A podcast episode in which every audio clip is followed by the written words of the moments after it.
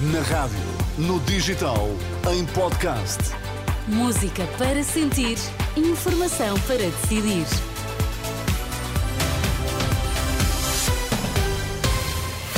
É hora de ouvirmos as notícias. Bom dia, André Rodrigues. Bom dia, O que é Teresa. que temos em destaque?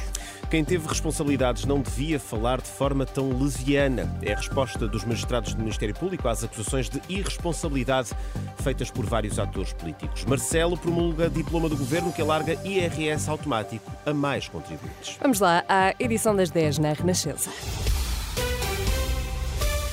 Leviandade, falta de respeito. Os magistrados do Ministério Público devolvem as críticas feitas por vários atores políticos nos últimos dias. Em causa está a Operação na Madeira.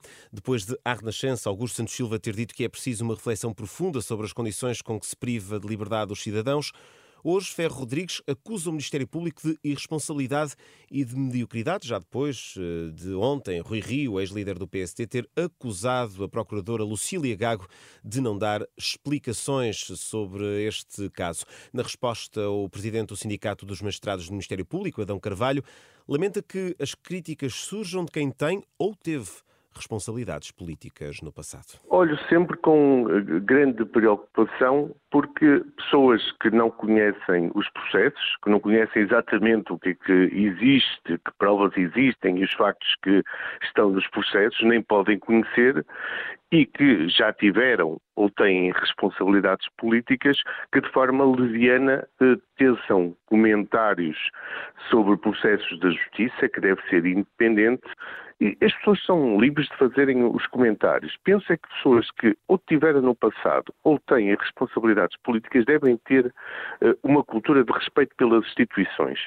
Adão Carvalho, presidente do Sindicato dos Magistrados do Ministério Público, aqui em declarações à jornalista Ana Fernandes Silva, para ler também em rr.pt.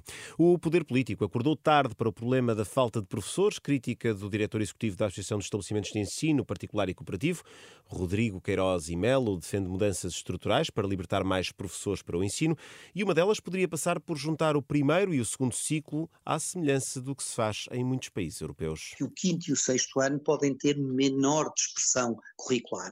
Temos dúvidas que naquela idade os alunos devam ter tantas disciplinas. Podemos ter grandes áreas, áreas de ciências sociais, áreas de ciências de natureza, áreas de artes.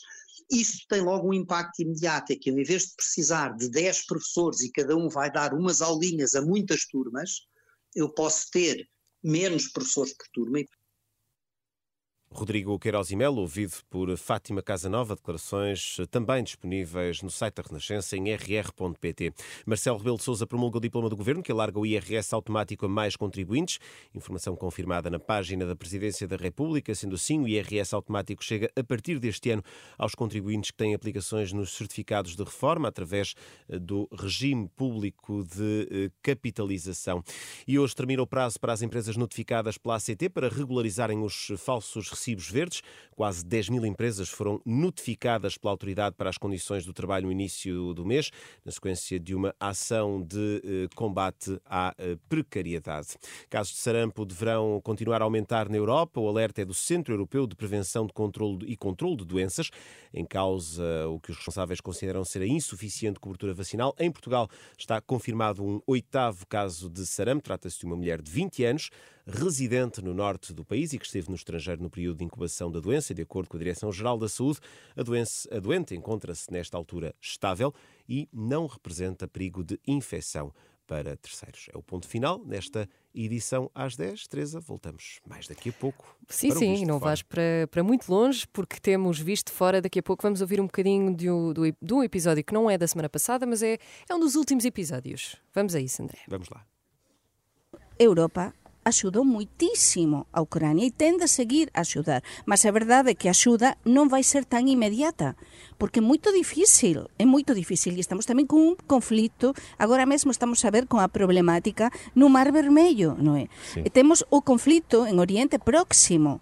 E todo iso dificultou muitísimo, muitísimo a axuda a Ucrania. Ucrania ficou nos, nun segundo patamar Isso não pode ser. Isso não pode ser, como diz a Begonha Inigas. Para quem ouviu uh, este excerto e está a pensar o que é o visto de fora, André, acho que podemos explicar assim de uma forma muito simples que uh, é a análise da atualidade pelos olhos de Olivier Bonamici e Begonha Inigas, Exatamente. dois jornalistas, ele francês, italiano, ela uh, espanhola, vivem há muitos anos em Portugal. Exato, e Portanto- tem uma percepção muito clara da realidade do país e também da forma como se analisa a realidade europeia e nacional nos países, nos seus países de origem. Sim, sim. Ainda por cima, nesta fase em que estamos de pré-eleições, quero saber o que é que eles têm a dizer a seguir. Vamos a isso Vamos daqui a a isso, pouco. então. Até já, Até já. André.